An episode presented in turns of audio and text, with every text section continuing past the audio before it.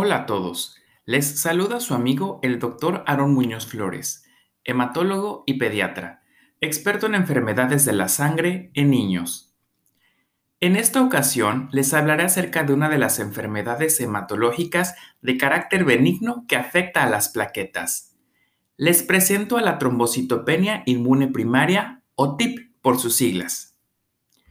Esta enfermedad se caracteriza por la destrucción precoz de las plaquetas en el cuerpo.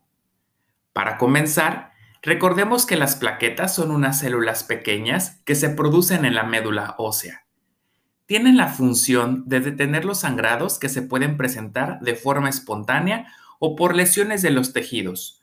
Junto con las proteínas de la coagulación, forman un tapón de sangre que detiene las hemorragias.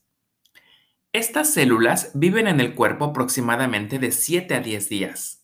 Al morir, son reabsorbidas principalmente en el vaso y se producen más en la médula ósea con la finalidad de mantener una cuenta constante entre 150.000 a 450.000 plaquetas, todas listas para protegernos de los sangrados. En algunas ocasiones, su vida se acorta por la activación del sistema inmunológico, lo que significa que son detectadas como cuerpos extraños y destruidas. Las causas que activan al sistema inmune pueden ser infecciones, vacunas, medicamentos, transfusiones, entre otras.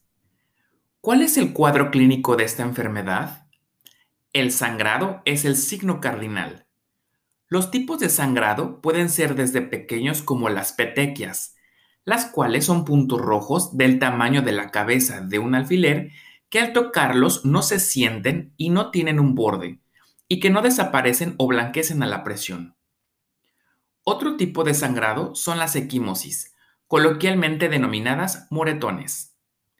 Cuando aparecen pueden tener una coloración violácea y posteriormente presentan cambios de color entre amarillo y verde, esto por la descomposición de la hemoglobina depositada en los tejidos lesionados. A estas dos lesiones, petequias y equimosis, las denominamos púrpura seca.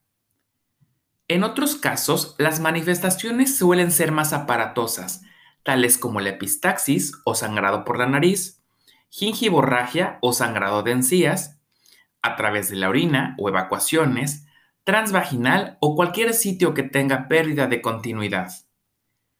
Es importante recalcar que los pacientes no deben de presentar fiebre, ganglios o vísceras inflamadas, pérdida de peso o dolor de huesos, los cuales en caso de presentarse deben de ser revisados con detalle para descartar otras enfermedades de la sangre como la leucemia.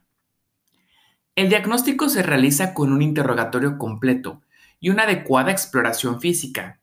Se requiere realizar una biometría hemática, la cual se reportará con cuentas de plaquetas bajas y el resto de las cuentas celulares, es decir, eritrocitos, hemoglobina y leucocitos normales.